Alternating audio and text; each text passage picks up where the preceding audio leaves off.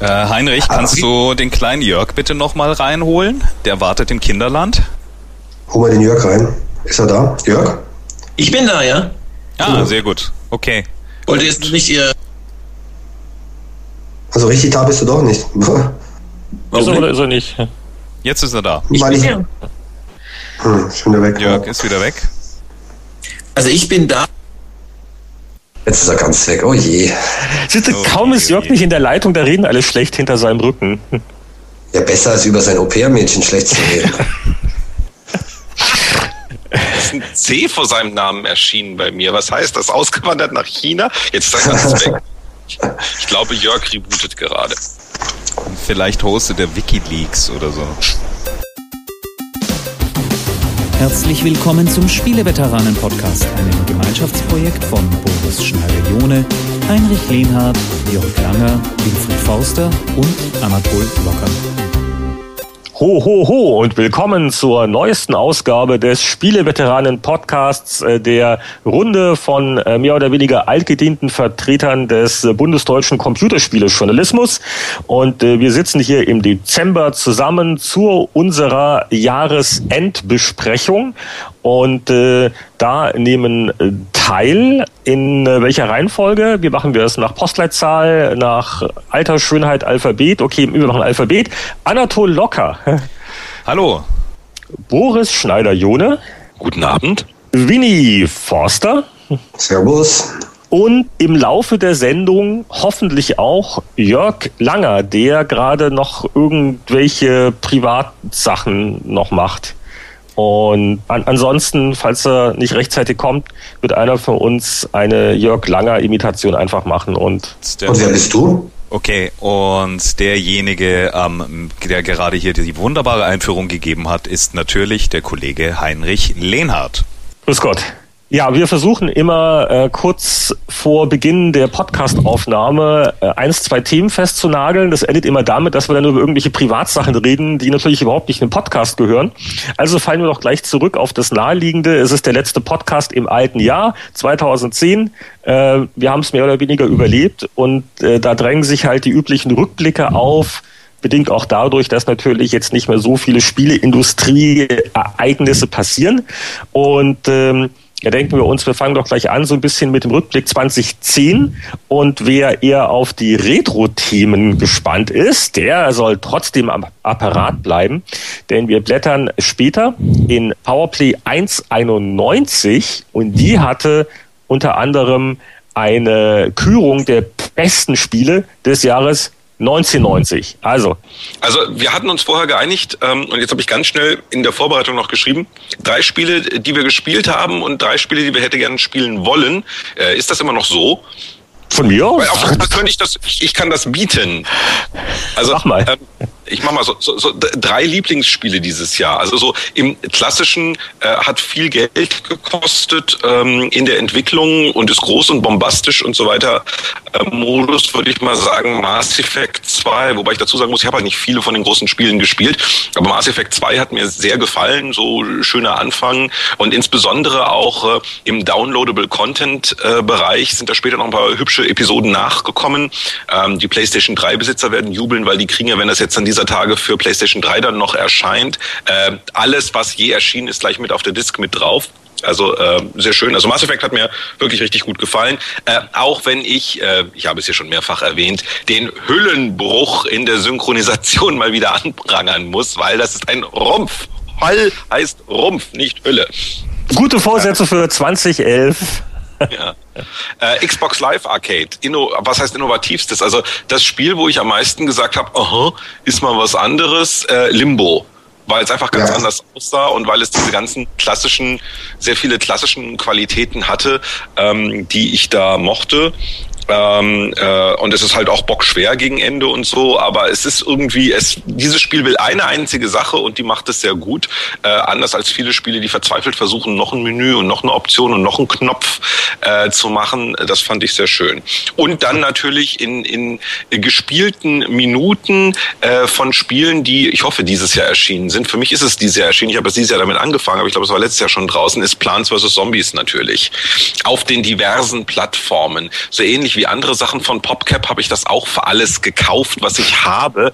Äh, jede Plattform, wo dieses Spiel, also ich habe die PC-Version und die Version und was weiß ich was, also äh, Xbox-Version und so weiter und so fort. Das ist also die drei, drei habe ich gespielt, fand ich toll, würde ich wieder spielen, kommt mit auf die einsame Insel oder so.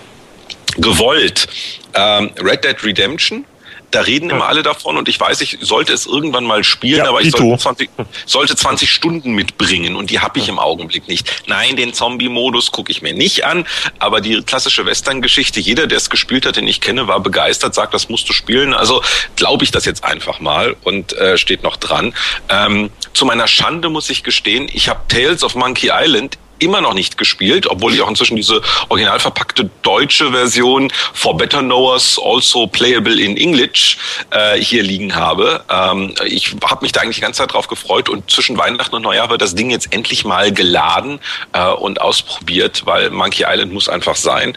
Ähm, und dann festhalten, jetzt kommt ein erdbebenartiges Ding, ja. Ich habe mir, Achtung, eine Wii gekauft. Oh. Gibt's Weil- die schon? Die gibt's schon. nein, nein, Mickey Epic. Nach dem Motto, wenigstens, weil ich weiß Epic ganz Mickey, genau, um nicht zu sagen, ne? um nicht zu Nee, sagen, Epic Deutschland Mickey, aber heißt es. Europa heißt es Epic. Ja. Moment mal, jetzt, jetzt haben wir ja gleich hier die erste spontane humoristische Abschweifung. ja, hier schreibt sich Mickey Mickey auch. Mickey. Aber das ist, aber das ist doch auch kein Deutsch, oder? Nein. Nein, es ist kein Deutsch, es ist europäisch. Hier ist es, also es ist nicht der epische Mickey, sondern das Mickey-Epos. Okay, äh, Boris, du, du, du hast ja auch im Laufe der Jahre äh, auch im Marketing gearbeitet für eine äh, größere äh, Spielefirma sozusagen. Ja. Ja. Kann, kannst du mir erklären, was da die Logik dahinter ist? Warum ist das ein besserer Name für die europäischen Kunden? Ähm, wenn Sie es bei Disney richtig gemacht haben, werden Sie äh, 30 Kunden in einen Raum gesperrt haben und Sie haben wählen lassen und die englischen Kunden haben anders gewählt als die amerikanischen Kunden und dann haben Sie gesagt, dann machen wir es halt so. Es wird einen Grund dafür geben. Was geschieht normalerweise nicht, weil ein Mensch hinter einem Schreibtisch sagt, oh, gefällt mir nicht. Weil sonst würde es ja viel öfters passieren. Allein die Tatsache, dass Disney wirklich, ich meine, Tron heißt auch überall Tron und so weiter, aber dass sie sich hier entschieden haben, das heißt hier so und dort so, es muss einen Grund geben, die werden das sicherlich ausgeforscht haben. Aber äh, worauf ich zurück wollte, ist... Typische Mickey Maus. Dann sind wir doch gleich Mickey Mouse. Außerdem, außerdem schreibt sich Mickey ja in europäischen Breitengraden, äh, also außerhalb von Ohne UK, E. aber sonst ohne das E. Also Mickey, M-I-C-K-Y. Während ihr in Amerika, ja, da in Nordamerika, ihr habt ja dieses E da drin, ist Mickey E drin. Kennt denn, kennt, kennt denn irgendwelche Leute unter 40 Mickey Maus überhaupt noch? Ist mir sowas scheißegal. Äh, Wie dem auch sei. Hey, das sagt man nicht. Nein, nein, ich wollte nur sagen, ähm, Warren Spector hat da viel Herzblut reingesteckt äh, und sie bringen das für die Plattform, auf der sich keinerlei Third-Party-Spiele verkaufen. Ich halte es weiterhin für finanziellen Selbstmord, dass irgendjemand bei, ähm, bei Disney entschieden hat, komm, wir machen das Vive, dann kann der Warren noch viel mehr Features einbauen, weil er sich nur auf eine einzige Plattform konzentrieren kann. Das ist die, äh, die, die Geschichte dahinter. Und ich möchte, dass wenigstens ein Exemplar in liebevolle Hände gerät. Deswegen habe ich das ist wirklich, ich weiß, es ist bescheuert. Ich habe bisher keine Wii gehabt. Ihr wisst alle warum. Ähm, ich habe auch keine PS3 und die kommt mir auch weiter nicht ins Haus. Aber ich habe mir jetzt tatsächlich eine Wii gekauft und äh, nicht zuletzt, also wegen zwei Dingen. Mario äh, Jubiläum muss man ja auch irgendwie feiern, können wir nachher noch drüber reden. Und Mickey Epic und das liegt halt hier jetzt seit einer Woche unausgepackt rum. Äh, ich habe gedacht, ich komme bis zum Podcast dazu, es zu spielen und zu sagen, ist es gut, ist es schlecht, weil die Presse ist ja unterschiedlicher Menge Meinung, geben? aber das liegt oben drauf. Ja? Darf ich dir einen Tipp geben? Start gleich mit Super Mario? Ga Nein, start gleich mit Super Mario Galaxy 2. Das macht mir Spaß. Also ähm, ich habe es mal angetestet und fand's, ähm, es ist solide, aber es ist kein kein echter Brüller. Ja, das wäre auf jeden Fall bei mir Nummer eins gewesen, weil muss ich unbedingt noch spielen, habe ich aber nicht gespielt. Das ist kein Brüller, meinst du? Es ist solide, es ist okay, es macht auch Spaß, aber ähm, es stellt sich die die Idee, dass du Sachen löschen und wieder aufbauen kannst, ähm, gibt dir natürlich eine neue Form von Puzzledichte, aber de facto dadurch, dass es nicht in der ganzen kompletten Welt funktioniert, sondern nur an gewissen Stellen, macht das Ganze jetzt äh, nicht wirklich spannend. Das Zweite ist, dass auch so ein paar Bugs drin sind. Ich habe mich mit Jörg dann schon länger drüber unterhalten, der das auch genauso schwierig findet, dass du manchmal in Räume reingehst, die dann plötzlich wieder, wenn du rausgehst, sich wieder zurück äh. Ähm, das heißt, du hast irgendwie jedem Metal Solid Spiel. Ja, du hast aber trotzdem das ein oder andere Rätsel da schon gelöst und du denkst dir, jetzt hast du da so viel Zeit investiert und gehst wieder raus und alles ist wieder von vor, fängt wieder von vorne an. Also es kriegt ähm, nach hinten her, es kriegt dann auch schon Schwung. Es ist kein schlechtes Spiel bei Gott. Aber ich wollte dir Ja, jetzt. trotzdem, das äh, zocke ich noch. aber ähm, trotzdem, ich denke mir, Super Mario Galaxy 2 ähm, ist da einfach das ähm, ja, gehaltvollere Spiel in der Klasse. Gut, aber ich wollte dich jetzt nicht allzu lang unterbrechen, sorry.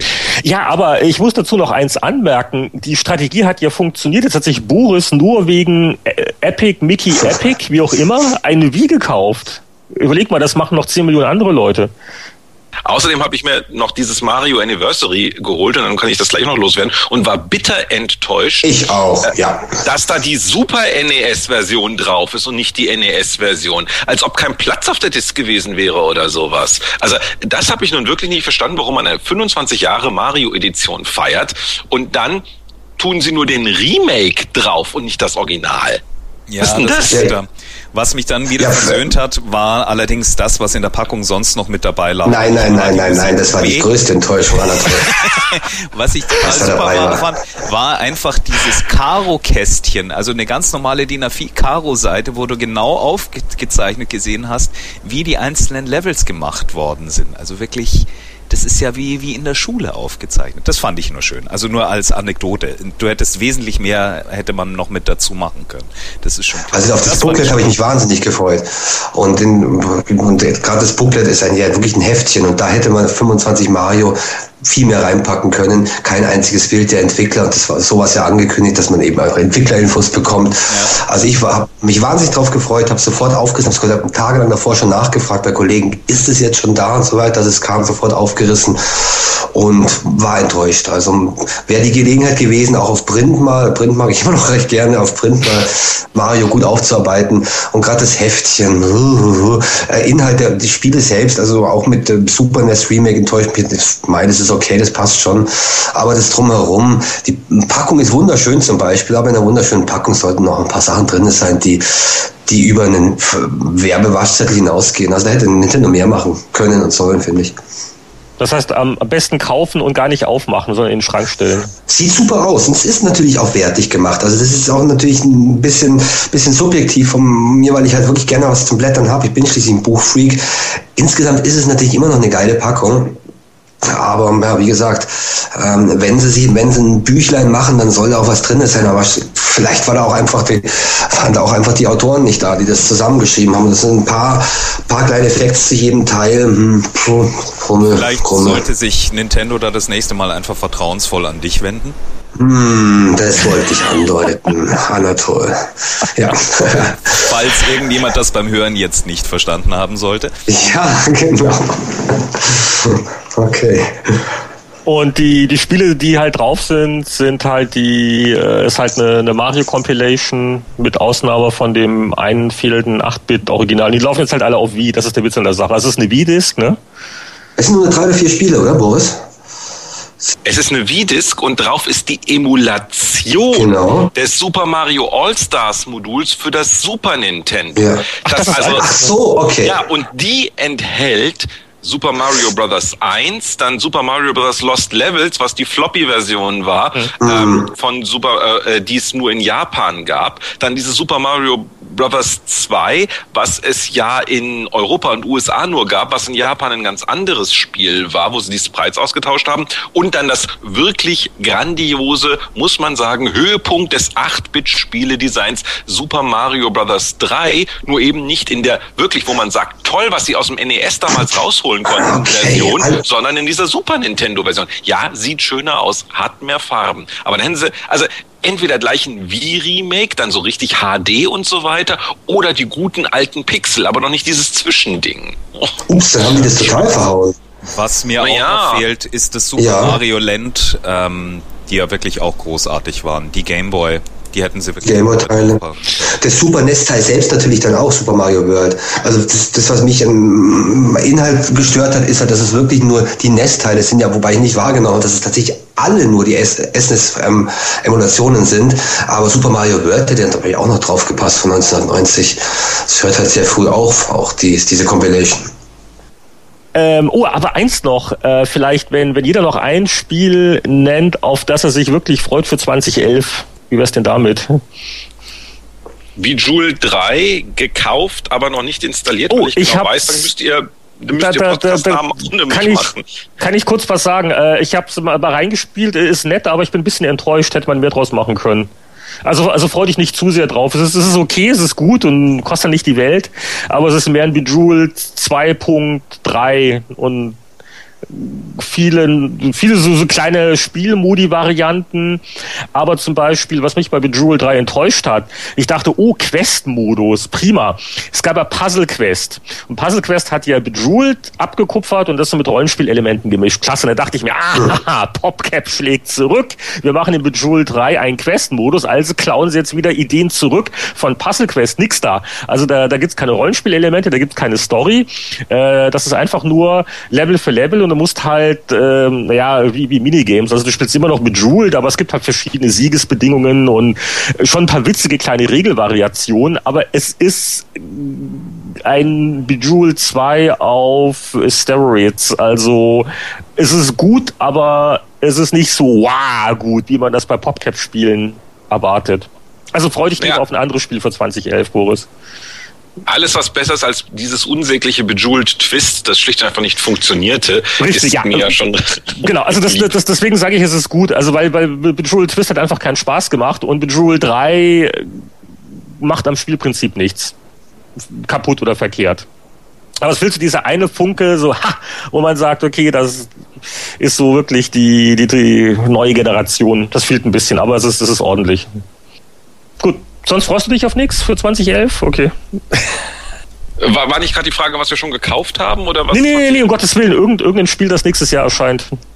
Äh, äh, komm, Kinder, wenn hier irgendjemand was anderes als Portal 2 sagt, verlasse ich den Podcast.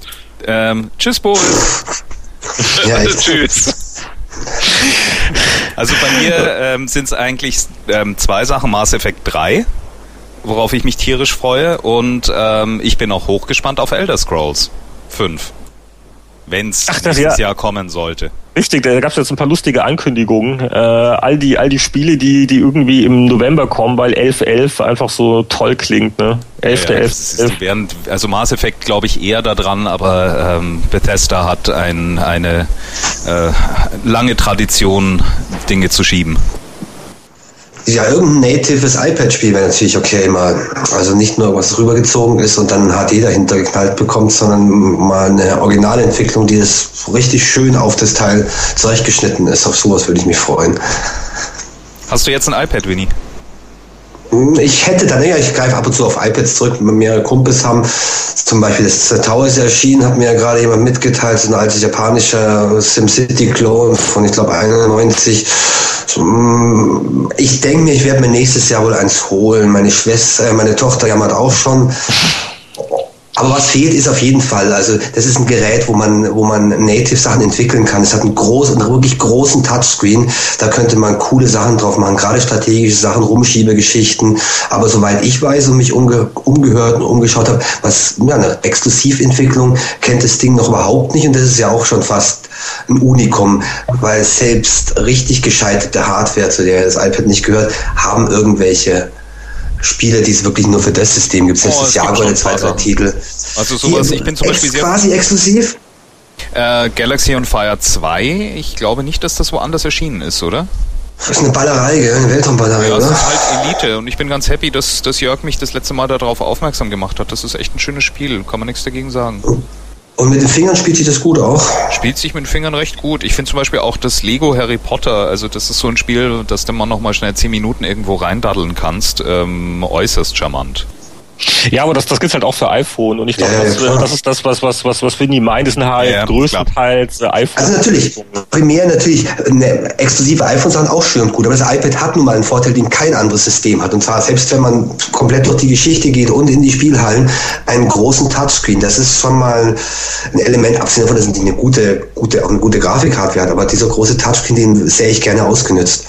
Ja. Und äh, globale Strategiespiele, die man mit den Fingern dirigiert, stelle ich mir relativ cool vor. Aber pff, wie gesagt, also wie ich weiß, sind die Sachen, die da jetzt erscheinen, HD-Remakes oder Parallel-Releases, aber nichts, Wo ich, ja, genau. Ansonsten ist es ein sexy Gerät, also auch gerade der, so der, der Bookstore sieht ja wirklich gut aus, wenn man so ein Bücherregal hat und dann in, in allen möglichen Sachen schmökert.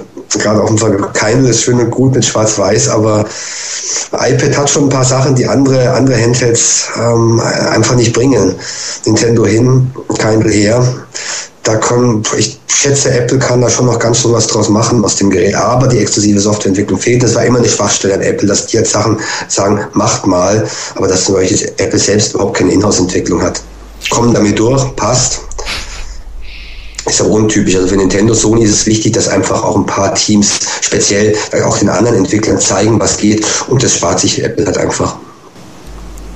Ja, ich glaube, dass die halt jetzt auch in die Phase der Professionalisierung kommen, weil ich meine, wie viele Spiele hast du jetzt inzwischen im App Store? Dass du für beide Plattformen entwickelst, ist relativ klar, weil du natürlich auch mhm. ähm, die ganzen iPhone 4 Leute mitnehmen willst. Richtig. Ansonsten hast du echt ähm, langsam auch finanzielle Probleme. Ich glaube, dass jetzt ähm, mehr und mehr Entwickler auch wieder äh, abspringen werden. Also die C64-Zeiten, ähm, so ich entwickeln und mit meinem Kumpel mal schnell ein Elite, ähm, das ist jetzt durch. Jetzt werden die großen Spielehersteller kommen Rahmen und halt dann auch ähm, entsprechend zu, ähm, zugeschnitten darauf Sachen machen. Also ich glaube. Also die großen Spiele sind ja, ist, sind ja da, aber das drauf zugeschnitten bisher sieht halt keine Notwendigkeit. Solange man noch alles rüberziehen kann, weil es halt 90% Kleinentwicklung gibt, ähm, befürchte ich mal, dass sich das die großen Entwickler einfach sparen. Außerdem schätze ich mal, dass die Marge natürlich auch nicht so interessant, interessant ist. Also wenn man ein DVD-Spiel im Laden verkaufen kann, bringt es halt dem Hersteller einfach immer noch mehr. Schätze ich. Ach du, ich, da würde ich jetzt mal widersprechen, weil sich auf dem iPad ja so langsam 10 Dollar, 8 Euro äh, als Standardpreis für diverse Dinge gerade etabliert, jetzt bei den Neuerscheinungen dieser Tage. Da gibt's immer wieder mal Dings, aber das, das ist dann schon richtig Geld. Ähm, und irgendwie, ich lese dann nur hier, Epic Games hat irgendwie von seinem Infinity Blade äh, da anderthalb Millionen Millionen und beim Entwickler sagen wir drei Euro, 1,5 Millionen, hast du mal eben so fünf Millionen äh, Euro Umsatz gemacht mhm. äh, innerhalb weniger Tage, ähm, bis du das Geld aus deinem Publisher rausgequetscht hast äh, mit mit deinen Anwälten als, ja. als kleiner Entwickler, äh, äh, weil der deine Disk rausgebracht hat. Bis dahin bist du schon ganz gut bis versorgt. Also für große Dinge ist das jetzt ein, sicherlich ein erträgliches Geschäft. Aber das Auftauchen von Jörg Langer in unserem Skype-Chat. Guten Abend, Jörg. Hallo äh, bringt mich dazu zu sagen, lass uns doch mal schnell unsere, unsere äh, Wer hat was gespielt und fand's toll und auch nicht äh, Listen fertig machen. Und ich rufe jetzt einfach mal Heinrich auf. Was waren denn deine drei Top-Spiele dieses Jahr? Also wir haben eine Übereinstimmung für Leute, die jetzt zu Hause mitschreiben. Ne? Ist ähnlich wie beim Grand Prix Eurovision, wenn da also die Punkte und wer liegt in Führung ne? und zwölf Punkte aus Griechenland und so. Mass Effect 2 habe ich auch auf der Liste ist zwar schon eine Weile her, das kam glaube ich im Januar raus, aber ist für mich immer so noch eigentlich so das Spiel, wo ich am begeistertsten und intensivsten und von vorne bis hinten und so weiter und so fort, also Mass Effect 2 einfach ähm, schön Punkt äh, und dann, um das so ein bisschen zu verteilen nach Plattformen, so als ähm, Vertreter des Mobilspielemarktes, rufe ich mal einfach Angry Birds auf, das sich wie, wie oft verkauft hat, äh, inzwischen viele Millionen ähm, äh, Downloads äh, von einer, entwickelt von einer kleinen finnischen Firma immer noch ein Beispiel dafür, dass also auch ähm, jetzt, wo der ganze iPhone-Markt so ein bisschen erwachsener geworden ist, dass immer noch so äh, Unbekannte aus dem Nichts auftauchen und äh, ihre Erfolge haben können. Ähm, Angry Birds ist nicht nur sehr erfolgreich, es ist einfach spaßig, es ist ähm, und auch perfekt für die Plattform, es ist simpel. Ähm, und äh, ja, 99 Cent, also wer es immer noch nicht hat. Und ähm, im PC-Bereich, ähm, ich weiß nicht, ob das gilt, aber äh, es ist nur eine Erweiterung, aber World of Warcraft Cataclysm. Und das ist eigentlich ein bisschen mehr als eine Erweiterung, weil äh, mit Cataclysm wurde die gesamte Spielwelt überarbeitet. Also auch, ich, ich habe gerade das Vergnügen, dass ich eine Freundin habe, die zum ersten Mal World of Warcraft spielt, dank meines schlechten Einflusses. Und also auch wenn man die Grundversion nur hat und ohne die Erweiterung Cataclysm ist es dann trotzdem verbessert. Also es ist ein bisschen grafisch, ein bisschen aufgehübscht, nicht gewaltig, aber so der ganze Fluss, äh, Quest-Design ähm, und das ist schon sehr beeindruckend. Das würde ich mal so als PC-Spiel nennen. Ähm, das könnte man sagen, naja, also StarCraft 2 hätte es vielleicht eher verdient. Das war ja ein richtig neues Spiel, wobei sich StarCraft 2 für mich halt eigentlich auch äh, doch stark wie ein, wie ein Remake ähm, angefühlt hat. Also bleibe ich lieber bei Cataclysm. Ähm, drei, die ich gerne gespielt hätte, kann man nicht so genau festnageln. Es, es, es war wirklich ein Jahr, wo so viel interessante Sachen rauskamen. Ähm, Civilization 5 wäre sicher so ein Spiel, äh, das ich mir eigentlich gerne in Ruhe angucken würde. Äh, ein Konsolenshooter, Call of Duty Black Ops oder Halo Reach, habe ich beide nicht gespielt, ähm, damit ich mal so ein bisschen noch up to date bin, was die jungen Leute so beschäftigt. Und ähm, ja, und dann ich habe ja ähm, äh, Red Dead Redemption sehe ich genauso wie Boris. Ja, habe ich auch nur Gutes davon gehört. Ähm, so als ähm, Opus, ähm, wo man richtig mal so Stunden am Stück zockt und äh, ist das sicher äh, sehr vielversprechend. Und ähm, ein Spiel für 2011 äh, auch sehr schwer mit den ganzen Ankündigungen, die jetzt in letzter Zeit kamen. Ähm, ich habe zwei ähm, Spiele im MMO-Bereich, die sind gleichermaßen sexy aus meiner Sicht. Das sind Guild Wars 2 und Star Wars The Old Republic. Die würde ich mal so hier unauffällig im Paket nominieren als mein Freu mich drauf Titel. Wow, das ist ja wie in der, das ist ja wie beim, wie beim Konzert, wenn das, wenn das Violin-Solo gerade beginnt und alles ist ganz still und, und dann hustet immer einer und der einzige Raucher. ja, leider. Okay. Ja, Problem ist, dass natürlich jetzt schon fast alles genannt worden ist. Aus das, das ist ja super. Also ich, die, die Reihenfolgen, die Reihenfolgen, aber, aber, aber Willi, verschieben sich dezent. Ja, ja, genau. Guck mal, die, die Übereinstimmungen machen das ja so, so, so, so spannend. Ich meine, alle halten jetzt den Atem auf, ob jetzt ja, doch nicht ganz, weil nochmal eingeholt wird. Red Dead Redemption gehört bei mir zu den Spielen, die ich nicht verpasst habe, sondern wo ich auf jeden Fall sagen kann, ja, das ist das Spiel, das ich am liebsten gespielt habe, zumindest im letzten halben Jahr. Macht immer noch Spaß, ist einfach saulocker und ich hoffe, dass, gehe auch davon aus, dass Rockstar ähm, in den Staaten auf der Engine ein paar andere Sachen noch macht, weil es lässt sich dieses, die Mischung aus Reiten auf der einen Seite, Action auf der anderen Seite, zivilen Aufgaben und Actionaufgaben lässt sich auf, sehr viele andere Themen wahrscheinlich auch gut übertragen. Und ich wünsche mir ein, ein, Red Dead Redemption, das vielleicht nach Europa versetzt ist, mit Rittern oder Nibelungen statt Cowboys. Aber bis das erscheint, kann man dann das im Cowboy-Spiel wirklich lang spielen. Also Limbo ist genannt worden, das gehört bei mir natürlich auch zu den, also auf jeden Fall das, das wichtigste ähm, Independent-Spiel. Wobei ich es nicht zu schwer fand, ist es nicht, sondern mein einziger Nachteil an Limbo ist, dass es zu kurz ist. Das Ding macht eben alles richtig, wie Boris gesagt hat, aber es hat in keiner Weise die Größe von irgendeinem beliebigen anderen Titel. Und im Gegensatz zu einem Angry Birds ist es halt auch wirklich ein Ding, wenn du es dann mal durchgespielt hast, kannst du vielleicht noch ein zweites Mal spielen, weil ein paar Sachen versteckt sind. Aber es ist natürlich ein ganz lineares äh, Jump'n'Run. Wer es nicht gespielt hat, sollte man spielen, auf jeden Fall. Ähm, aber wie gesagt, zu schwer ist es nicht. Und das dritte ist, da war Sony dann vielleicht doch ganz geschickt, Gran Turismo natürlich. Kam ja jetzt erst und das äh, bestimmt sicherlich den Jahreswechsel bei mir und wahrscheinlich auch Anfang des nächsten Jahres noch. Ist gut, ähm, eine richtige Kritik möchte ich jetzt noch nicht abgeben, ist ja auch Presse bisher ziemlich gespalten. Ich spiele es momentan, sehe Nachteile an dem Ding. Mag auch sein, dass einfach es ist jetzt schon das Zick der Conturismo und so sehr anders spielt sich natürlich nicht wie die vorherigen Teile. Also ich bleibe da dran. Äh, sehr gehaltvoll. Umgehauen hat es mich aber auch noch nicht, wie man äh, meinen Worten nehmen kann wahrscheinlich. Spiele die ich verpasst habe, aber noch gerne spielen würde. Super Mario Galaxy, meinte ich vorhin schon, der zweite Teil ist auf jeden Fall ein Ding, das man auch spielen muss. Habe ich gar nicht reingeschaut bisher. Ein Nischentitel liegt bei mir immer noch rum, den ich mir sicherlich anschauen werde. 211 Roos ist Echtzeitstrategie, soll sehr gut sein. Habe schon lange kein Strategiespiel mehr auf der Konsole gespielt. Es, ähm, es liegt da nicht ganz oben auf dem muss noch gespielt werden Stapel. Mm. Jörg, Jörg, Jörg hatte schon geräuspert, der wartet nur drauf, dass er mit seiner Liste loslegen kann. Also, mach mal hin. Ja, genau. Dann, das Sachen, auf die man sich freut.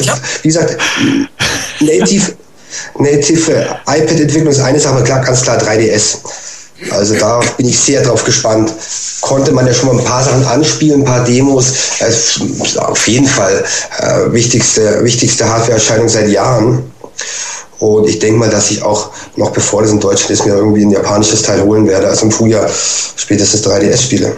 Ich bin sehr gespannt. Ich fand es sehr interessant. Es gab so eine äh, so eine Marktforschungsgeschichte, die äh, in den USA durch die Medien ging.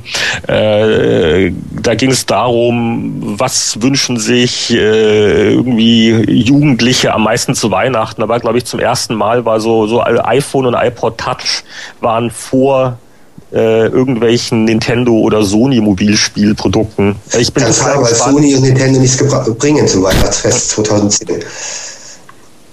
Also ich bin echt gespannt nächstes Jahr, ob da mit, ob mit 3DS dann Nintendo nochmal die Kurve kriegt oder ob äh, langsam aber sicher der Mobilspielbereich ähm, ein Smartphone-Thema wird. Wir reden ja immer nee. über, über, über iPhone, aber man, man liest ja auch die, die ganzen Zahlen mit äh, Android äh, und äh, das äh, die, die nächste große Sache und äh, ich bin ich bin gespannt. Also ich kann mir eine Zukunft vorstellen, wo in drei Jahren ähm, die ganzen der ganze Mobilspielmarkt sich auf Smartphones äh, mehr oder weniger abspielt oder auch nicht. Ja, aber da, gerade weil, weil die Gefahr besteht, bringt, glaube ich, Nintendo schon das, das, genau das Richtige. Also das 3DS ist schon, schon wieder ein bisschen in ein bisschen andere Richtung weggefahren. Also ich würde, eine interessante Wette auch eine interessante Prognose. Also ich würde tatsächlich darauf wetten, dass das 3DS auch mal richtig groß kommt. Ich hätte es damals eher bei dem, beim ersten DS bezweifelt, weil ich es nicht gecheckt habe, wie so zwei Bildschirme. Ähm, aber bei 3DS ist es so offensichtlich, dass das Verkaufsargument und denk mal, klar, in, in, drei, vier Jahren ziehen auch die Smartphones damit nach. Schließlich bringt Nintendo auch die Preise für die Technik runter. Aber das, das Gerät setzt sich durch, würde ich wetten. So, jetzt aber. Okay, dann mache ich mal weiter. Ist das recht? Da ich keine direkte Gegenwehr höre, fange ich gleich mal an mit den Spielen, die mich am Anfang des Jahres auch beschäftigt haben. Das war da da natürlich Mass Effect 2. Das finde ich eines der wirklich hochgelungenen. Ähm, ähm, ja, was war es denn eigentlich? Es war Rollenspiel, Action, alles Mögliche. Das Spannendste fand ich eigentlich die die Art und Weise, wie die Geschichte erzählt wurde, ist ein richtig ähm, ja gehört in jede Sammlung. Punkt. Tolle tolle Story, tolle Charaktere. Ja. BioWare ist da dem allen anderen Lichtjahre voraus. Ja, ähm, dann wieder, ähm, wieder gegen Weihnachten ist frisch erschienen Fallout New Vegas. Da habe ich jetzt inzwischen die ersten 30 Stunden ähm, drin verbracht. Hab mir jetzt auch so ein fettes, hab mir jetzt ein richtig fettes ähm, Buch noch dazu geholt und habe jetzt vor, das Ding wirklich zu 100% durchzuspielen. Das, da brauche ich wahrscheinlich irgendwie noch zwei Jahre, aber das gehört wirklich zu den ganz, ganz feinen Dingen, finde ich. Und dann habe ich jetzt lange überlegt, ja. Winnie? Ist nicht deprimierend, Anatol, es wird immer doch die Endzeit. Bringt nee, nicht runter, nee, nee, oder? Nee, nee, nee, nee, nee, nee. Gar nicht. Es sind so viele Stories mit drin und allein wenn du mit dieser äh, super kruden Country-Musik irgendwie ähm, zum okay. Mutantenmetzeln gehst, das hat, äh, das hat einen ganz gewissen ähm, Charme, den finde ich auch Wasteland früher hatte. Dieses äh, Rollenspiel, ich weiß nicht, ob ihr das noch kennt, ja, ja, klar. Ähm, das ist so wie Wasteland, aber jetzt in 3D und toll. Grafik könnte besser sein. Es gibt vieles, wo, wo, wo man dran meckern kann. Aber ich finde, wenn man so ein Spiel hat, wo man sich einfach wohlfühlt, dann äh, super. Und jetzt kommt der, der große Punkt. Ähm, was ist das dritte Spiel? Also die beiden sind absolut gesetzt. Ich habe dieses Jahr noch ein bisschen geschaut. Ähm, Angry Birds ist zum Beispiel ein Spiel, das mir überhaupt nicht gefallen hat. Es ist gut, äh, finde ich klasse, aber mich hat die, die Magie nicht so angezogen wie die anderen. Ähm, iPad-Spiele, ich habe relativ viel mit iPad und iPhone gespielt, aber eher Anfang des Jahres. Jetzt bin ich offen gestanden so ein bisschen gelangweilt, was die äh, Sachen angeht. Habe so das Gefühl, es bräuchte mal ähm, irgendeine große Marke, irgendwas Episches, was mich dann mit reinzieht von den kleinen Spielen habe ich gerade die Schnauze ein bisschen voll. Alan Wake war auch, fand ich, auch eine ziemlich gute Angelegenheit. Ähm Alan Wake, das ist übrigens interessant, äh, darf ich kurz einwerfen. Ähm, äh, da war ich etwas überrascht, weil äh, das Time Magazine, also das Nachrichtenmagazin in den USA, hat also auch seine Top Ten Liste gemacht, Spiele des Jahres. Äh, das ist auch mal ungewöhnlich, äh, dass so eine Institution sich äh, in solche Niederungen begibt. Und die haben Alan Wake wirklich als ihr Spiel des Jahres, wo ich mich jetzt auch frage, habe ich da was versäumt? Weil Alan Wake ist eigentlich ziemlich gefloppt, aber ähm, irgendwie scheint es ja doch gut zu sein, oder? Das hängt davon ab, ob du es siehst als klassischer Videospieler oder als jemand, der sagt, also es geht so, was kann man alles mit dem Medium machen? Also Alan Wake macht eine ganze Reihe von Sachen auch im Storytelling und so weiter richtig, so ähnlich wie, wie BioWare, ist, ist spannend in vielen Bereichen, hat nur einen Haken, dass der typische Spieler sagt, ich laufe da rum und es wiederholt sich alles irgendwie so ein bisschen. Also es fehlt so ein bisschen im Spielerischen die Abwechslung und ich glaube, die, die Time-Leute haben halt gesagt, ähm, die gehen halt mit dem Medium ein bisschen anders um, die versuchen wirklich eine Geschichte zu erzählen, äh, nochmal eins draufzulegen, auch mit dem, mit dem Downloadable Content, der da jetzt rausgekommen ist, die zwei Episoden, äh, die sich auch wirklich lohnen. Ich bin natürlich völlig unvoreingenommen sozusagen. Ähm, ähm, aber ähm, ich kann das verstehen, aber ich kann auch verstehen, wenn ein klassisches Spielemagazin sagt, ja, Mai, das ist halt, da ist so ein bisschen Horror und so und äh, ich beim bei Resident Evil ist mehr Blut, das mag ich mehr. Ähm, ja, ich war, war da noch im Überlegen, also Assassin's Creed habe ich, wie gesagt, länger gespielt und fand das sehr schön, habe es auch durchgezockt. Ähm, aber ich denke, mein drittes Spiel, das wirklich, mich wirklich am meisten überrascht hat, ist eigentlich ein, äh, hat besitzt den Charme der frühen Retro-Spiele, aber in komplett neuer Verpackung und das ist Super Mario Galaxy 2. Das fand ich einfach ein rundherum schönes Spiel, das ähm, mich eigentlich hat nichts vermissen lassen, ähm, bei dem ich wirklich Spaß hatte, das mich lange reingezogen hat und ähm, das ich sicher auch auch noch eine ganze Weile spielen werde. Also das wären die drei. Als nächste Sachen, die ich hier noch äh, liegen habe, da gehört ähm, ganz sicher auch noch Red Dead Redemption äh, dazu, das ich zu kurz gespielt habe. Ich habe jetzt mal in das Undead Nightmare reingespielt, äh, reingetestet. Das gefällt mir ganz gut. Das ist halt das mit mit mit Zombies und da finde ich ganz ehrlich die Atmosphäre, da was was Winnie das letzte Mal gesagt hatte, dass ähm, das so ein bisschen äh, auf die Italo-Western anspielt, das trifft's äh, sehr genau. Das Absolut. macht echt wirklich Spaß. War ein, war ein schönes Spiel und das hat mir jetzt auch ähm, Spaß gemacht, so viel Spaß gemacht, dass ich in Red Dead Redemption noch genauer reinschauen werde. Und ähm, ja, sonst fehlt mir momentan leider offen gestanden die Zeit. Also ich wüsste jetzt nicht, was ich sonst noch dir für nächstes Jahr sofort außer den Elder Scrolls und Mass Effect 3 dann ähm, also das reicht die, ja. Das dürfte fürs erste reichen. Und, die sollten dich ein paar Minuten beschäftigen nächstes Jahr. Ja, und oh ja, ne, ähm, ich habe bis jetzt eine mir eine Abstinenz äh, von MMOs ähm, irgendwie zwar nicht geschworen, aber doch relativ relativ lange eingehalten. Das könnte sich durch äh, Star Wars The Old Republic nochmal, äh, zumindest eine Eskapade werde ich da auf jeden Fall mir geben. Das muss, muss schon nochmal sein. Das möchte ich mir anschauen. Ich finde ab, absolut Wahnsinn, heutzutage noch Rollenspiele zu spielen. Also es ist ein super Genre, aber es ist halt der Zeitkiller schlechthin. Also, ja, also World of Warcraft habe ich auch im Beta-Test noch gespielt und das war vollkommen offensichtlich, wenn man da dran bleibt. Sorry, da braucht man zwei oder drei Leben. Und generell früher Rollenspiele machen einfach süchtig. Also ich bleibe bewusst davon weg, obwohl es mich immer noch interessiert, immer noch reizt, aber das geht, finde ich, nicht für den erwachsenen Menschen. Gut, sehen scheinbar viele Millionen Menschen anders, aber es ist ein wunderschönes Genre. Aber sorry, also wenn ich, ich wüsste, mal, ich werde danach nochmal geboren und nochmal geboren, ja, dann würde ich jetzt auch nochmal einsteigen da. Aber ich sag's mal so, ich glaube, das geht echt nur, wenn du keine Kinder unter zehn Jahren hast du das Wieso? Die sind doch noch, die sind doch noch super easy. Die setzt du halt irgendwie ja, vor ihren DS und dann passt es. Na, es geht mir schon wirklich um, um mich selber. Also nicht, nicht um, um, das, um das Umfeld von Freunden und Familie, sondern dass ich halt selbst bemerkt habe, es sind halt Spiele, die ja auch nicht, Rollenspiele schulen ja auch nichts. Du hast also bei, bei einigen Spielen wenigstens Reaktionsgeschwindigkeit, bei anderen Spielen musst du wirklich planen und denken. Rollenspiele sind reine ja, Jäger und Sammler. Du, du levelst dich halt hoch Also, ja, das ist das, finde ich, das Hauptproblem, dass man tatsächlich auch intellektuell nicht gefordert wird. Man wird super unterhalten, fast wie vorm Fernsehen. Ja, so ähnlich ist es eigentlich. Aber intellektuelle Herausforderung haben Rollenspiele einfach nicht. Und das unterscheidet sie, finde ich, von fast allen Genres. Also, ohne das Genre jetzt runtermachen zu wollen. Das ist halt für mich der Knackpunkt, wieso ich die Hände weglasse. Man kommt damit geistig nicht weiter. Punkt. Naja, wir reden jetzt nicht von Shootern, oder?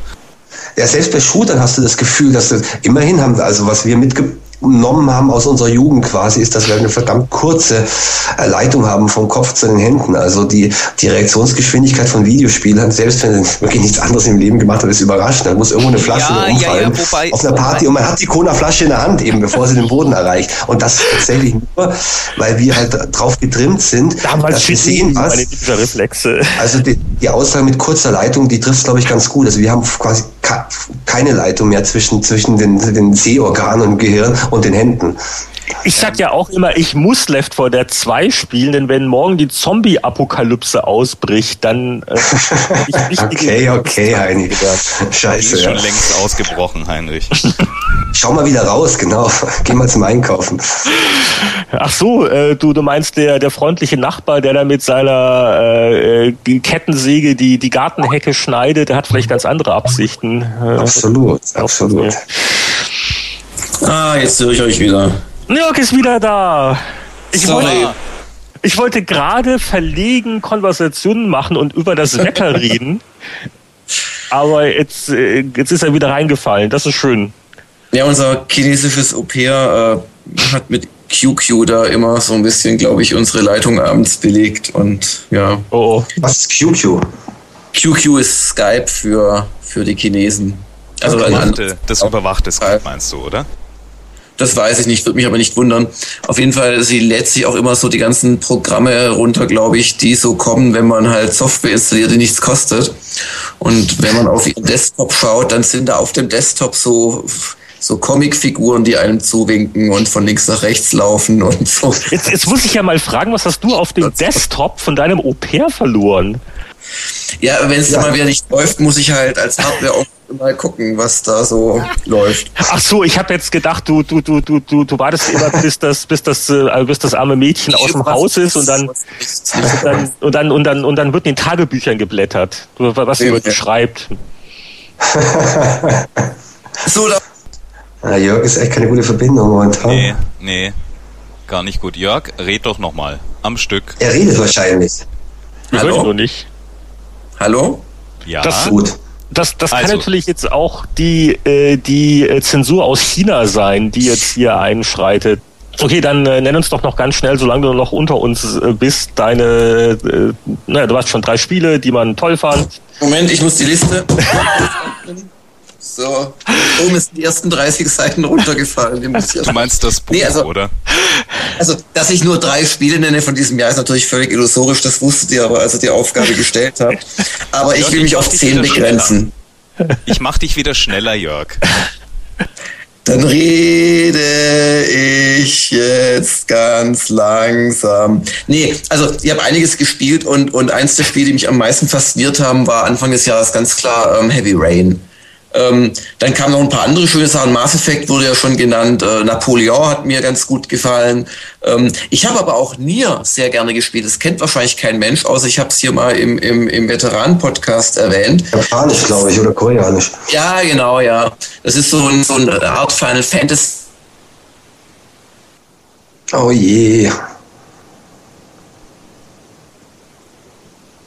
Oh je, Final Fantasy. Ach so, okay. Das war sein letztes Wort. Ich dachte, ich bin der Einzige. Ihr seid alle noch da, außer Jörg, oder? Ja, ja. Ähm, während auf Jörg warten noch, ähm, retroiger geht es kaum noch. Die Wired berichtet gerade auf ihrer Webseite, dass das Tennis for Two gerade restauriert wird. Und nee. dann äh, kommt die kurze Frage, wann wurde Tennis for Two gebaut? Jahreszahl 50 oder so? 60er Jahre. 58, Anna genau. Also es wird in vielen Enzyklopädien genannt als das erste Videospiel überhaupt, aber dann gibt's noch ein paar Experimentalsachen davor. Aber zumindest das erste, was irgendwie öffentlich gezeigt wurde, ja. das Tennis for Two. Und das wird jetzt gerade im Originalzustand restauriert, also wirklich mit den Vakuumröhren und der ganzen Analogelektronik von damals. Ähm, und kann dann wieder gespielt werden. Und wie gesagt, mehr Retro-Spiel von 1958, Tennis for Two. Äh, wer das eingibt auf YouTube beispielsweise, kann auch einen Videoclip zu dem Ding sehen. Ja, beim mehr Retro geht gar nicht, hat eigentlich schon der erste Teil des Satzes von dir gelangt. Die Wired gibt's auch noch und du liest sie sogar noch. Wie sieht die denn momentan so aus? Was ist das denn für ein Heft? Ich habe die zuletzt vor zwölf Jahren an irgendeinem Flughafen in Amerika gelesen. Du bekommst die im Abo, oder was? Also jetzt könnte ich mal sagen, wenn du ein iPad hast, könntest du auch die Wired lesen, weil die kann okay. ja auch. Nein, das ist die, das ist die Tron-Ausgabe, ähm, die ich mir jetzt ab und zu kaufe mir Wired am Bahnhof und jetzt ist gerade eben die die große Tron-Nummer ähm, und ich bin mal sehr gespannt auf den Film auch, den ich noch nicht gesehen habe, weil ich mir schwant fürchterliches. Ich habe mir Tron vor drei vier Monaten noch mal auf DVD gegeben und meine Güte, ist das ein Scheißfilm. Natürlich, also, das war immer schon. ja, aber das wird einem und äh, man hört so, wenn ich dann höre, genauso wie der alte, dann denke ich, oh Gott, oh Gott, oh Gott, bitte nicht nochmal solche Dialoge und so eine Handlung. Das kann so gut in IMAX 3D aussehen, wie es will, das ertrage ich nicht. Ich laufe schreiend aus dem Kino. Ich, ich habe das sogar als Taschenbuch noch gelesen, das war noch schlechter, weil man dann naja, nicht einmal die Effekte hatte. So, ich bin, ich, ich weiß nicht, was da heute los ist. Also, da ist er. Wir hören ihn. Tut mir echt leid. Also, hab ich, habt ihr noch irgendwas gehört von mir gerade? Nee, nee, nee, zum Glück. ja, jedes Silbe. und habe versucht zu stoppen. Ja, so das, das Nier, das hat mich halt echt begeistert, weil das so ein erwachsenen Final Fantasy ist und die Charaktere sich dauernd gegenseitig beschimpfen und dann gibt's noch so Kontra-Einlagen, also so hunderte oder tausende von Sprites oder von Kugeln, die auf dich zuschießen, eine relativ intelligente Story. Also das hat mir wirklich gefallen und wenn es jemand irgendwie jetzt sieht auf dem Grabbeltisch, weil ich glaube, sehr erfolgreich war das nicht, ähm, kann, man, kann man kaufen und mit Genuss spielen. Also Xbox oder PS3? Bitte? Xbox oder PS3? Das ist äh, Xbox. Okay. Kann aber auch für PS3, das weiß ich nicht, ehrlich gesagt. Und ähm, Red Dead Redemption wurde schon ein paar Mal genannt, habe ich auch sehr gern gespielt. Ähm, Mafia 2, Assassin's Creed Brotherhood. Und ich habe äh, neben Fallout New Vegas, das ich immer noch nicht fertig gespielt habe, habe ich viel Zeit auch versenkt in das Mountain Blade Warband wo man eigentlich kein richtiges Spielziel hat. Das ist so eine Mischung aus Rollenspiel, ähm, ja, ein bisschen, ganz wenig äh, Adventure, Strategie, Action. Äh, aber man kann sich das Spielziel quasi selber schaffen. Du kannst da die ganzen Königreiche erobern. Das wird alles so richtig simuliert mit Hunderten oder Tausenden von Adligen, die da miteinander heiraten, Krieg führen, sich gegenseitig gefangen nehmen. Das, das ist eine ganz faszinierende Welt, im Prinzip so eine Art MMO mit nur einem Spieler. Also das sind alles ganz, ganz äh, tolle Spiele gewesen in diesem Jahr. Und äh, was ich noch spielen möchte, ist WoW Cataclysm. Das habe ich jetzt gerade vor zwei Tagen mit Heinrich gespielt für eine Stunde der Kritiker und halt nur eine Stunde und dann habe ich sofort nochmal weitergespielt, eine Stunde. Jetzt bin ich da von dieser Anfangsinsel drunter, also ich bin, bin ein Goblin und äh, bin da bin da jetzt so gestrandet und bislang ist es noch kein MMO, sondern mehr ein Solo-Rollenspiel. Aber das will ich schon noch ein paar Stündchen spielen. Wobei ich dann wahrscheinlich ja im Januar die Lust verlieren werde spätestens. Das geht mir aber bei allen MMOs so. Und ich will spielen äh, auf dem DS Golden Sun 3. Das ist so mhm. bestimmt, ist so, so eine Rollenspielserie. Nicht perfekt, aber für DS-Verhältnisse wirklich ganz schöne Grafik und auch eine etwas, ja, wie immer wirre, aber doch schöne Story. Das möchte ich mal so ein bisschen anspielen, die Tage. Und ich habe es zwar ein bisschen gespielt für unseren Test auf Gamers Global, aber nicht so richtig, also ich glaube so sechs Stunden oder so. Das Two Worlds 2 möchte ich mir noch anschauen, ähm, weil das ist, glaube ich, einfach richtig gut gelungen, wenn man so auf Open-World-Rollenspiele steht und irgendwie, da hatte ich nicht die richtige Zeit dafür. Und was war es dann noch, auf was ich mich freue im nächsten Jahr, oder Anatol? Ja. Ja. Ja, ich bin ja als spät hinzugekommener so ein bisschen nicht im, im Flow drin gewesen. Ähm, ja, da lasse ich mal die Liste. Also da gibt's einiges. Ich, ich, wir haben gerade von Sony, äh, ja, also nicht von den Computerspielen Sonys, sondern von den anderen Sonys, haben wir so einen 3D-Fernseher, so einen riesigen gestellt bekommen. Und da habe ich mir gerade Killzone 3 auf, drauf angeschaut und das ist, das ist der Hammer. Aber jetzt erstmal wegen 3D, es ist wirklich ein absolut klares, geiles Bild und das noch mit Move und so. Also vielleicht Killzone 2 hat mir nicht so gefallen, aber vielleicht ist das durch das ganze Drumherum etwas, was ich wirklich sehr gerne spielen werde. Äh, Shogun 2 kommt, Dead Space 2, L.A. Noir, falls ihr davon äh, schon gehört habt. Das ist auch von Rockstar, aber mal nicht mit Schießen und so weiter, obwohl es auch... Das ist seit vier Jahren angekündigt oder seit fünf Jahren? Ja, ja, genau, aber ich habe es jetzt kürzlich wirklich mal gesehen und habe so zwei Stunden vorgespielt bekommen äh, von Rockstar. Und ähm, also du musst so dir Sachen anschauen, äh, Indizien sammeln, Gespräche führen. Es gibt auch Ballereinlagen und so Auto, ja, Verfolgungsjagdeinlagen. Aber wenn das, was ich da zwei Stunden lang gesehen habe, halbwegs typisch fürs Spiel ist, dann werden die Actionsequenzen wirklich so als, als ja, Sahnehäubchen obendrauf gesetzt. Und die allermeiste Zeit sprichst du wirklich mit Leuten oder schaust dir eben ja Apartments an, ob du da Beweise findest und so weiter. Wenn du dann, also da wird so Musik gespielt, das ist ja so 40er Jahre, 50er Jahre. Und dann gibt's, wenn du einem Hinweis näher kommst, gibt's so einen kleinen Pling-Pling-Akkord, also richtig schön gemacht mit einer ganz tollen äh, so, so Mimikdarstellung. Also da freue ich mich wirklich drauf. Aber das alles ist nichts gegen das Spiel, auf das ich wirklich warte. Äh, seit zwei oder drei Tagen angekündigt. Das ist Elder Scrolls 5 Skyrim. Ähm, ich bin einfach ein Fan von der Serie und mit ein paar Mods kann man sie dann auch immer spielen. Ähm, und da freue ich mich wirklich drauf. Und die wollen um 11.11. .11 äh, 11.11 Uhr .11 wahrscheinlich, 2011 wollen die rauskommen, arbeiten angeblich schon seit vielen, vielen Jahren dran. Ähm, und das, das könnte so mein Highlight werden nächstes Jahr. Super! Gut. Meinst du jetzt, äh, ohne ausfällig zu werden, äh, ohne zu stottern oder ohne Internetabbruch? Ohne zu weinen. Ohne, ohne, ohne chinesische Interventionen. Ja, aber ich habe so Schriftzeichen auf einmal hier. Ach, das ist übrigens auch, anders lassen wir, das sind andere Themen. Ja, jetzt Was nicht, neugierig, nicht, neugierig. nicht neugierig machen und dann. Nee. Oh, weg ist er. Und weg ist er. Super.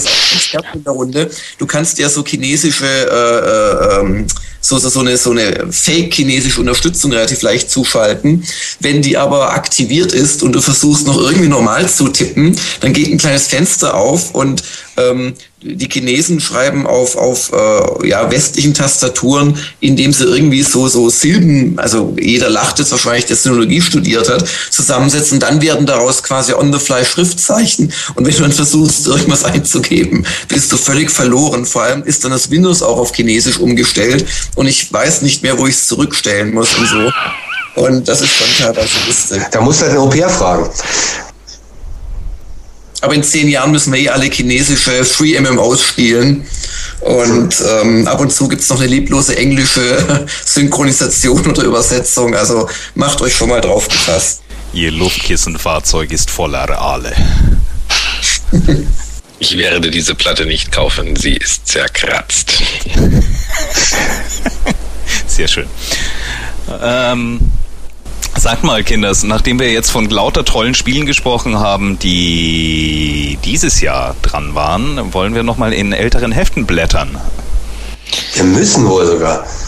Äh, ja, der Übergang ist dann äh, die Antwort auf die Frage, was war eigentlich vor 20 Jahren das Spiel des Jahres? Ich glaube jetzt in unserer Runde was ganz interessant. Ich glaube, das war jetzt so ein bisschen, also gefühlt äh, war das für mich jetzt so ein äh, Kopf-an-Kopf-Rennen zwischen Mass Effect 2 und Red Dead Redemption Spiel des Jahres mäßig. Die wurden am häufigsten genannt. Ähm, letzteres oft in der Kategorie, wenn ich Zeit hätte, würde ich gerne mal, aber ich glaube, das waren so so die zwei äh, Spiele, die ja, Red Dead hat gewonnen, auf jeden Fall.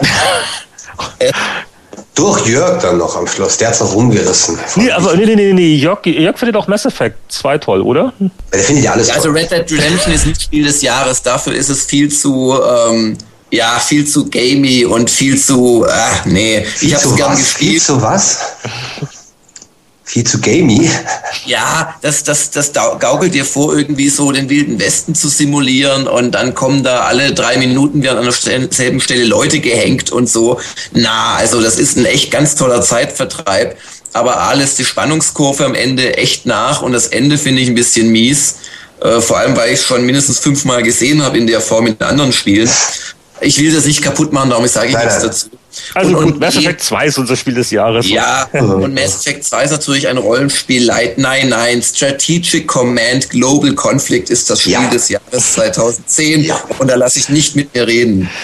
Gut, größere Einigkeit gab es vor 20 Jahren äh, in der Powerplay-Redaktion. Ähm, wenn wir uns die Ausgabe 191 aus, äh, angucken, die vor etwa 20 Jahren ausgepackt wurde, da gab es äh, einen Artikel, der beginnt, ähm, da gibt es auch einen Test von Secret of Monkey Island. Das war das Test-Highlight in der Ausgabe. 20 Jahre ist es her.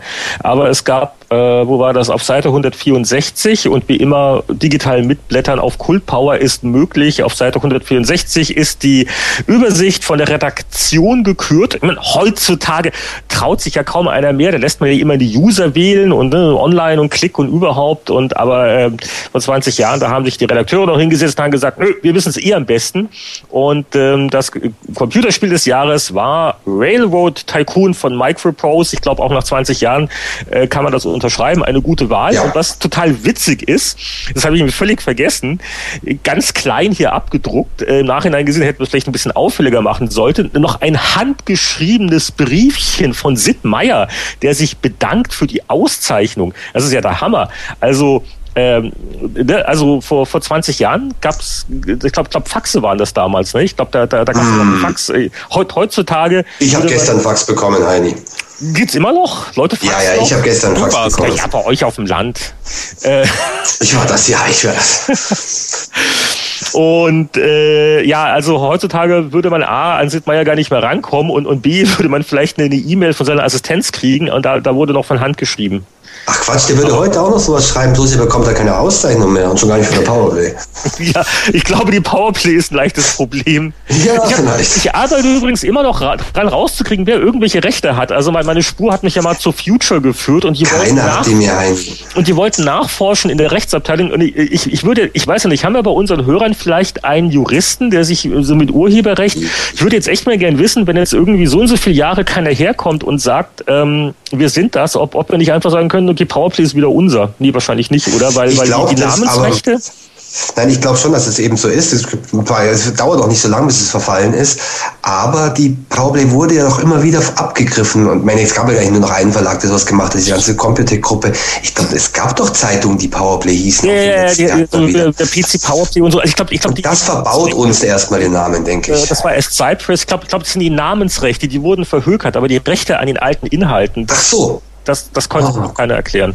Ja, die Urheberrechte behalten wir ja, aber es ist die Frage eben, ob wir es wieder verwerten dürfen. Aber jeder ist immer noch der quasi der Urheber von den Artikeln, die wir geschrieben haben. Die sind im nach deutschen Recht bleiben die bei uns. Ja, nee, das ist ein bisschen, nee, nee, das ist ein bisschen komplizierter, weil du damals in deinem Vertrag auch die ähm, genau. Rechte abgegeben hast, auch an eventuelle Rechtsnachfolger. Und da wird es dann kompliziert, nämlich hier festzustellen, wer eigentlich Rechtennachfolger ist. Aber bevor wir uns in eine freundliche Diskussion über juristische Thema. Spitzfindigkeiten, darf ich nochmal vorlesen, was sonst noch alles mit dabei war. Wir hatten nämlich in der Ausgabe noch mitgewählt, das war alles äh, vor 20 Jahren, Klacks Secret of Monkey Island. Ultima 7 Railroad Tycoon, ähm, dann ähm, unter anderem PGA Tour Golf, naja, kann man drüber streiten. Rainbow Islands als bestes Geschicklichkeitsspiel. Nee, da kann man nicht drüber streiten. Dann ähm, LHX Attack Stopper, darüber können wir streiten. Nicht drüber streiten können wir über das beste Actionspiel, das war Wing Commander. Mm, kann man durchaus yeah. drüber streiten. Dann äh, beste Grafik Loom, naja, darüber können wir streiten. Dann haben wir Railroad Tycoon nochmal als beste. Nein, nein, nein, nein, nein, nein, nein, nein, nein, Loom, Loom, bester, Loom. Bester Sound Turrican, das hätte auch noch mal ja, bester Sound. verdient. Damit Super Sound, das hätte aber auch echt ähm, äh, ja. Der ja. Boris versucht was zu sagen. Oh, Boris, ich, glaub, Nein, ich bin auf Mute, ich bin auf Mute. ich würde gerade sagen, bei Boris war die Empörung so groß, dass, der, dass seine Leitung geschrumpft ist. Loom, das war EGA-Grafik, Leute. EGA. Ja, eben. Ja, und es sah trotzdem nicht gut aus. Sag mal, wir haben uns eigentlich damals, damals drauf Marc Ferrari war das. auf die, Nein, es auf war die schon Dinger. toll. Nein, es war schon toll. Äh, ja, ähm, äh, ganz einfach. Wir haben einen Tag uns gestritten, bis wir alle total müde waren. Bis wir fix und fertig waren und dann der, der noch einigermaßen stehen konnte, der hat dann die Wertung bestimmt, oder? So Haben wir nicht damals äh, einfach auch, auch geguckt, was waren die höchsten Wertungen und, und die nehmen wir oder so? Irgend sowas Pragmatisches? Ja, ja. Ich meine, Boom hatte ja ein anderes Problem, weil die Gesamtwertung nicht so hoch war. Es war ja faktisch quasi das erste Casual-Spiel und das war auch die große Enttäuschung. Ich kann mich da erinnern, ich war ja relativ neu in der Redaktion, dass die, die anderen Lukas Arzt Sachen ja schon richtige schöne Hardcore- und Profispiele waren. Und bei Loom war die Enttäuschung, hat er zum Beispiel kein Prädikat bekommen, dass es zu leicht und zu kurz war. Aber im Nachhinein war das ein durchaus progressives Spiel mit der Tatsache, dass es interaktive Musik natürlich hatte, dann maximale Ausnutzung von EGA. Aber es war quasi so ein Vormüst. Also viele Spieler konnten halt damit gar nichts anfangen. Aber ich glaube schon, dass es ein sehr äh, eigenes, aber auch sehr gelungenes Spiel war. Sehr gelungenes Adventure war. Also Boris, ich revidiere übrigens, es sah schon verdammt gut aus. Danke. Ja, wenn ich, wenn ich sonst so in den Testteil von der Ausgabe gucke, da waren ja nicht so viel wirklich tolle Sachen dabei. Ähm, der, der ein oder andere Name ist noch in Erinnerung. Star Control ähm, äh, war ein ganz witziges Hybridspiel, aber Das erste Lotus zum Beispiel war natürlich ein gutes Rennspiel. Lotus 2 war dann noch besser, aber das erste Lotus testet Martin in der Ausgabe war ein gutes Spiel. Cool für Amiga-Fans. Ja, wobei Star Control war ja vor allem der zweite Teil super. Der erste war gar nicht so toll, glaube ich. ach, der zweite war das richtig. Außerdem haben wir da in der, in der Ausgabe übrigens noch eine Personalie, die ich nicht uninteressant finde. Reza Memari. Reza. Genau, hat da, äh, hat in diesem, ähm, in diesem Heft das erste Mal offiziell ähm, für Powerplay gearbeitet. Ach ja, da ist ja dieses, dieses putzige Foto im Editorial. Genau, genau. Reza Gott, äh, Gott, lebt inzwischen jung. übrigens in Berlin. Ja, ja, lebt inzwischen Macht Filme? in Berlin und macht tolle Filme. Also Ja. Gruß an Reza, falls er das hören sollte. kurz nochmal in den Videospielteil, lass mich da mal schauen, ob das was, das was, was nur ich Schrott. hervorheben möchte, auf Seite 16, da hatten wir das erste aus Japan eingeschmuggelte Super Famicom vorgestellt. Äh, eine, Ja, Konsole, hat das geschrieben. Hm. eine, eine Konsole, die dann äh, etwas später unter dem Namen Super Nintendo in der westlichen Welt veröffentlicht werden sollte. Wow. Da hatten wir, Ma- Martin hat das natürlich betreut, aber wir hatten einen Japan-Spezialisten, war Axel Bialke, der dann später mit Andreas von Glitschinski, dem noch späteren Sega Deutschlandmann, Hudson Europa in Hamburg gegründet hat, war, glaube ich, der einzige japanisch sprechende und japanisch denkende Videospiel-Insider damals in Deutschland. Sehr schlauer Mensch, würde mich auch interessieren, was der mittlerweile macht. Und der hat uns, wir hatten damals nicht viele fremde Autoren, aber der hat uns damals hauptsächlich übersetzt und, und natürlich aus Japan berichtet. Also es ist einer wenigen aktuell Hardware-Themen, die wir nicht 100% in-house gemacht haben, sondern noch einen richtigen Profi an Bord hatten, der sich mit Japan damals auskannte. Guter Artikel. Hm? Wir haben dann direkt im Anschluss übrigens noch so ein völlig unbekanntes Spiel namens Lemmings. Eine Preview. Ja, kommt dann der Test ein bisschen später. Wir haben auch ein Final Fantasy. Ja. Was ich ja, äh, was ich ja total putzig finde, sind so Sachen wie äh, Seite, äh, Seite 2021 ähm, unsere Fotos von unserem Stand von der Amiga Messe in Köln. Da kann sich vielleicht der ein oder andere noch äh, dran erinnern. Äh, Ganz Ja, insbesondere, weil die Bildunterschriften nicht stimmen. Der Mann mit dem Hut ist nicht Alexander Holland, sondern das bin ich. Wer ist denn Alexander Holland, bitteschön? Der hat irgendwie, äh, irgendwie einen Highscore geschafft bei irgendwas. Da müssen wir jetzt eine, eine, also komisch, dieser, dieser Alexander Holland, der schaut irgendwie so zufällig ähnlich. Ich, und auch dieser Hut, ne? Und äh, ja, das war die Messe mit dem, mit dem, mit dem, mit dem, mit dem Pappmaché-Trantor, oder? Der da am Messestand war. War das die Messe, wo Software 2000 irgendwie äh, Spiele ins Publikum geschmissen hat und dann ein paar Leute totgedrückt worden sind oder so? Gab es da nicht sowas? Ähm, das war erstens Rainbow Arts und zweitens glaube Okay. ich, das kann es sein. Nee, das muss die davor gewesen sein. Das waren die Tariken 2 Demo-Discs. Da wurde dann eine extra Messehalle aufgemacht weil irgendwie tausende von Leuten diese Tariki 2 Amiga Demo Disc haben wollten. Ich erinnere mich, das war sehr furchteinflößend, weil ich war da mittendrin als einer derjenigen, der Discs an Leute verteilen sollte. Und äh, das äh, wäre beinahe schief gegangen. Aber Moment mal, jetzt kommt's mir, das war die Messe, wo tatsächlich das Lemmings Demo weltexklusiv verteilt worden ist. Kann das sein? Ähm, Psygnosis hat ja in, einem ganz, in einer kleinen Pappschachtel ein 5-Level-Demo von, von Lemmings verteilt. Lemmings ist eines der wenigen Spiele, die in Deutschland erstmalig aufgetaucht sind. Ich glaube, das müsste die Amiga-Messe 1990 ge gewesen sein, ja. Was du so alles noch weißt? Ja, aber das war schon, ich, ich kam auf die Messe und kam mir, glaube ich, schon Michael Hengster entgegengelaufen oder ein anderer Redakteur hat gemeint, ja, gibt's ein Wahnsinnsspiel und so weiter und so weiter. Keiner hat davon was gehört, weil es eben auch in England noch nicht vorgestellt war. Lemmings wurde zum ersten Mal gespielt in Deutschland, also öffentlich, außer vom Psygnosis. Und das ist schon, schon selten gewesen und ich habe dieses Demo noch. Ähm, sieht sehr hübsch aus. Es ist quasi die, kleine, die gleiche Packung, aber sehr klein, nämlich so groß wie eine Diskette. Ähm, und es sind fünf Levels drauf. Für Amiga, genau. Aber Winnie, dein Herz müsste doch höher schlagen ab Seite 190, der große Joystick-Vergleichtest. Ja, sehr lustig. Ich weiß noch, wie mich das damals genervt hat. Also das sind ja die typischen Oh, Themen. was für ein süßes die, die neuen, die Themen, die Volker den neuen und Räder- Winnie. Ihr seht Ja, aus genau. wie eine Boyband. Die hätten wir damals noch besser gründen sollen, dann müssten nicht sitzen. Ja, also das war sehr ärgerlich. Also es, es gab ja so typische Themen, vor allem im hinteren Heftteil, die durfte dann ja, doch erst der Volker machen, als dann Winnie kam, hm, gab es den zweiten, der, der da grundsätzlich so mit dem alle, auf den alle mit dem Finger gezeigt hat. Also Joysticks zu testen war natürlich grausam damals. Auf der anderen Seite habe ich dann 15 Jahre später ein ganzes Buch drüber gemacht. Hat mir natürlich Ja. was gebracht. Ich, ich bin euch dankbar, doch, doch, auf jeden Das war Fall. die Und die. Single von Joystick Hotel, der neuen Boyband aus Haar bei München. Auf Seite haben wir vor- 192 unten den Warp 1.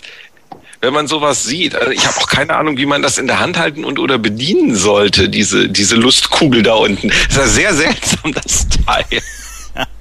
Nein, leider nicht. Es ist ja so, dass wirklich nur ganz, ganz wenige Controller okay waren. Und der ganze Rest, den die, äh, die mm, Zubehör an ähm, Hersteller irgendwie in Hongkong haben zusammen, äh, zusammengeflickt haben, war einfach Schrott. Also es gab natürlich den Competition Pro damals, es gab natürlich eine gute Maus und man konnte auch die Nintendo Pads benutzen, aber alles andere war einfach Schmarren. Also es ist eigentlich ein, Horrorkabinett. naja, mit Competition Pro halt und ähm, jetzt mal ehrlich, was war der einzig wahre Joystick für euch? Competition Pro. Competition, Competition Pro, die Mikroschalter-Version umgebaut, umgelötet auf einen C64, dass man einen zweiten Feuerknopf haben konnte. Pro? Okay. Oh ja. Äh, gut, die Vico-Sticks, ihr euch an die noch? Die waren noch einen ganzen Level drüber, auch ein bisschen teurer. Das waren so richtig schöne Metallteile und die hatten dann wirklich Spielautomatentechnik. Bei dem Competition Pro hieß es ja nur so, hm, war aber ja eigentlich schon eher, eher ja, Heimhardware. Aber die Vico-Sticks waren richtige Spielautomatenteile und die hatten dann quasi so die ganz reichen Kids hatten die damals. Aber vorne ist noch ein interessantes Spiel drin. Seite 26 Midwinter war ja, glaube ich, so was das erste Open World 3D-Spiel, wenn nicht alles täuscht. Hat aber keiner von uns gespielt damals, oder? War das nicht von dem unglaublichen Derek, wie heißt er? Nein, das war von Mike Singleton. Singleton. Äh, ja, genau, den meine ich, ja. Aber das war doch nichts, oder? Das sah doch nur so aus, als ob. Aber Also Winnie, mich jetzt damals, nein, mich jetzt damals auch nicht interessiert, das Midwinter, aber es hat sehr gute Tests bekommen, sowohl in der Powerplay ähm, als auch in anderen Heften. Ich selbst habe es nie gespielt, weil mir das auch damals, ja, hat mich eben auch nicht angemacht, hat keinen richtigen Charme gehabt. Anatol, was meintest du? aber ich habe im Heft vorher habe ich noch was Schönes für dich äh, gefunden, weil Mhm. das ist bei der Kult Power in, äh, gerade online gegangen, nämlich The Killing Game Show. Und das war doch eigentlich dein Spiel, Winnie. Also wenn es ein Spiel gibt, das sich mit dir verbindet, dann ist es das. Ja, Knut hat es ja auch geliebt. Es gab, gab schon zwei. Es war vor allem deshalb mein Spiel, äh, weil es was keinen anderen interessiert. Und es lag daran, dass Lemmings war eben noch nicht erschienen, dass Psygnosis einen super, super miesen Ruf hatte. Wahnsinns-Intros auf acht Disketten und auf der neunten Diskette war dann halt ein Spiel drauf, das echt schlecht war.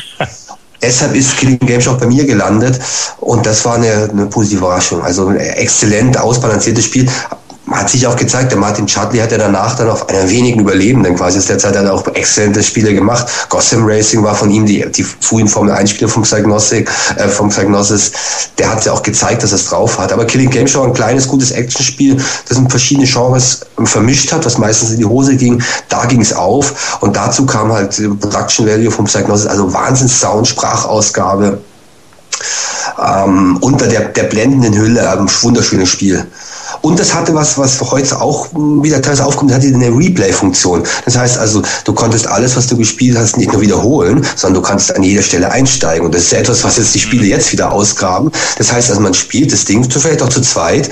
Und wenn man dann zum Beispiel eine spielt, wenn er drauf geht, übernimmt der andere. Und am Schluss entsteht dann quasi ein Spielablauf, der dann aus 22 oder 23 verschiedenen Stücken besteht, wo ein paar Meter vom einen gespielt worden sind, dann eben wieder vom anderen welche. Also das, dieses Feature ist schon sehr, sehr zukunftsträchtig gewesen. Das war sicherlich nicht der Grund, wieso ich das Spiel so geliebt habe. Es war einfach gut ausbalanciert, einfach alles gepasst. Aber selbst solche Elemente, es hat auch also innovative Elemente gehabt, die dann erst 20 Jahre später wiederholt worden sind. Also ein Replay, wo du, wo du einsteigen kannst, die er sich Stelle aussucht und sagt, okay, kurz bevor ich da ganz übel drauf gehe, ähm, mache ich weiter. Hat 20 Jahre gedauert, bis das andere Spieldesigner wieder aufgegriffen haben. Gutes Spiel. Und nach dem Motto, aus geben kann noch mal was werden, sitze ich hier gerade fasziniert vor der Doppelseite 1819. Das ist eine Anzeige von Ubisoft. Ubisoft, wir erinnern uns, Assassin's Creed, Tom Clancy, Splinter Cell und so weiter, wo faszinierende Spiele beworben werden, wie Pick and Pile, Tom ja, auch. And Back to the Golden Age. Und dann denkst du wirklich, oh Gott, dass die Firma überhaupt noch existiert heute. Also Ubi hat ganz übel angefangen, aber das galt ja eigentlich für die ganzen Franzosen. Und plötzlich vor zehn Jahren war es dann so, dass ja, die Franzosen die ja, einzigen Firmen waren, die überlegt haben. Ja. Also das, das um, Ubisoft Infogramm hat ja auch lang überlebt als Major. So gerade Ende der 90er Jahre waren es ja wirklich plötzlich die großen, alle englischen Firmen tot und die Franz Franzosen haben quasi die Szene beherrscht. Ähm, überraschend, wir haben damals das Zeug mit der Kneifzange nicht angefasst. Auch da, wenn dann jemand nach Paris fliegen durfte, war es dann immer der Winnie. ich weiß ja. noch, wo Heini ankam, irgendwie, äh, hast du nicht Lust nach Frankreich zu fliegen? Ich hatte in der, in der Schule Latein und Griechisch, kein Wort Französisch. Hatte keiner von euch Lust? Dann bin ich halt irgendwie nach Paris geflogen. Hat sich aber gelohnt, war okay. Ja. Dann haben wir ausgeblättert, oder? Ich denke schon. Soll reichen für heute.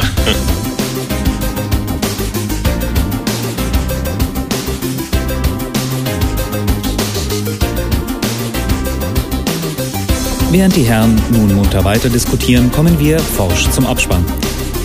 Der Spieleveteranen-Podcast ist ein privater Podcast. Sie erreichen ihn unter www.spieleveteranen.de. Auf diesem Blog finden Sie Informationen, Links und können sich an Diskussionen beteiligen.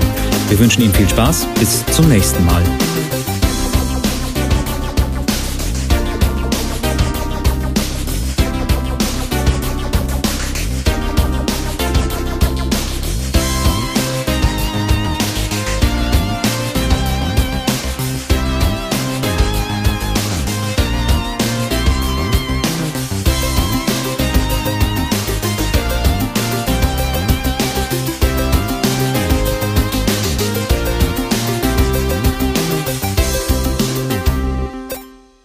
Sie auch das nächste Mal wieder ein, wenn Sie Boris Schneider-Jone sagen hören wollen. Sagt mal, Jungs, wofür ist eigentlich diese Schlaufe an der V-Mode?